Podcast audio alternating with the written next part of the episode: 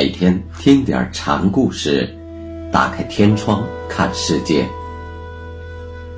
禅宗登陆一节。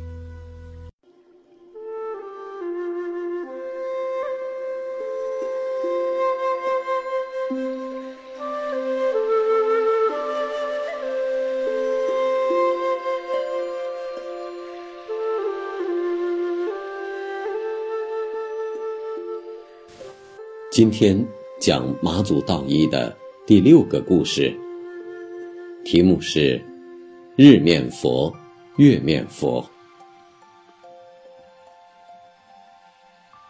马祖开法几十年，入室弟子一百三十余人。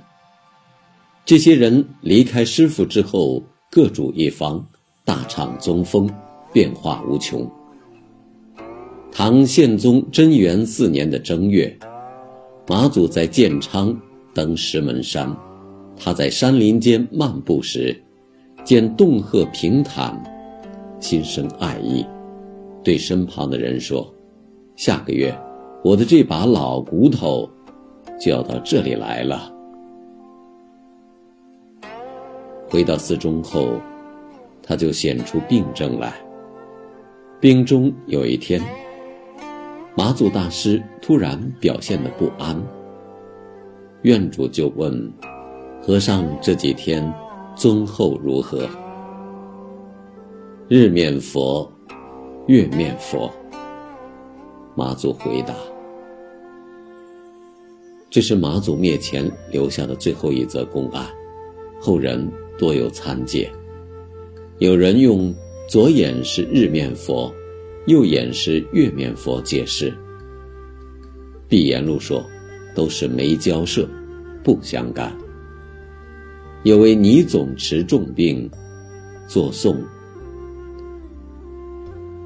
气绝，绝经绪，具意，亦无路。顺目尚无小，常年不出户。宋被一位芙蓉道楷禅师见到，说：“只此一颂，自然少得无踪。”是说，此颂有马祖当年日面佛、月面佛的禅境。人在死之将临的病中，万念寂然不起，只有生命的本能在动，是最易由此自见心性的。马祖的面佛，或许就说的是这种境界。